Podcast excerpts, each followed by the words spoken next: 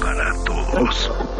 Mesa para todos. Saludo en la línea telefónica al coordinador de los senadores del PRI, Miguel Ángel Osorio Chong. Senador, gracias por estos minutos. Muy buenas tardes.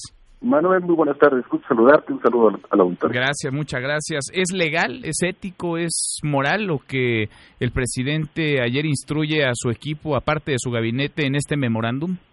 Mira, eh, escuché la, entrevista con el diputado y yo te agregaría, eh, creo que es muy claro que se está violando la Constitución, es muy claro que el presidente tiene facultades que son abrogar o derogar, pero no puede, eh, perdón, no puede ni abrogar ni o derogar, y lo que sí puede es promulgar y ejecutar lo que le manda el Congreso. Mm. Y entonces eh, se está violando la Constitución, se está dando indicaciones a sus funcionarios para que hagan lo mismo, para que hagan lo propio, y, esto, pues yo creo que hay que verle los pies. Yo creo que lo que está buscando es eh, decir, yo sí cambié la reforma anterior, eh, yo hice lo que estuvo en en, en mi parte y me quedo en medio ni le doy la razón al Congreso ni le doy la razón a los que hoy no están de acuerdo con lo que se está proponiendo. Y entonces no tener problemas con nadie.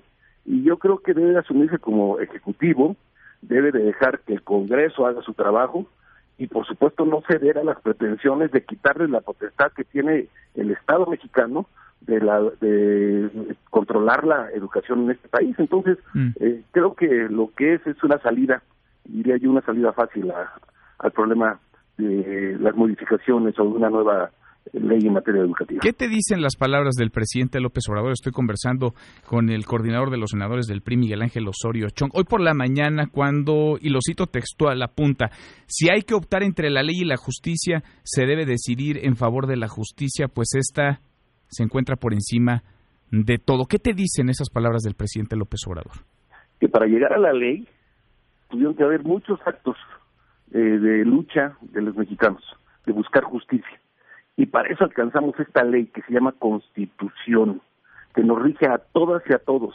Y nos sujetamos a ella y la tenemos que respetar. Y él es el primer obligado. Entonces, eh, no, no puede hoy abogar en el tema de la justicia. Para llegar a esto, pasaron muchas luchas de muchas generaciones y no puedo ahora regresar a ese a ese concepto porque está muy superado por las, las y los mexicanos.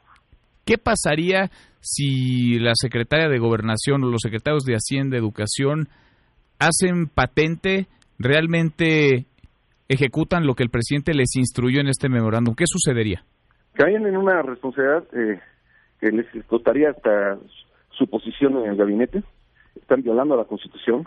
Por supuesto que habría todo tipo de, no me refiero solo a amparo, sino enjuiciamiento legal al respecto de la violación eh, en su responsabilidad a la Constitución política de los mexicanos. Así de claro, así de contundente. Es un acto ilegal este entonces, el del presidente López Obrador, y si se ejecuta, será ilegal por quienes lo ejecuten. Y tendrá una responsabilidad, por supuesto, legal, que haríamos valer por lo menos en, mi partido. Bien. Senador, te agradezco mucho estos minutos. Gracias por platicar con nosotros. Manuel, muchas gracias. Buenas tardes. Gracias, muy buenas tardes. El coordinador de los senadores del PRI, Miguel Ángel Osorio Chong, escuchó la voz del PAN, eh, Juan Carlos Romero Hicks, el coordinador de los diputados del PRI, Miguel Ángel Osorio Chong. Mesa para todos.